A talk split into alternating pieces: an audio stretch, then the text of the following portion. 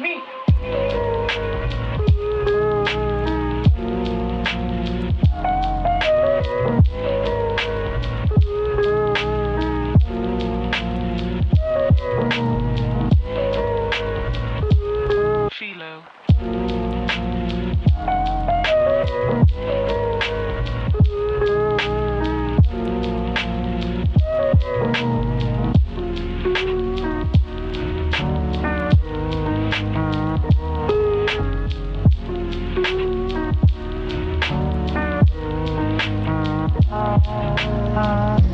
First and foremost, um, make the foundation great.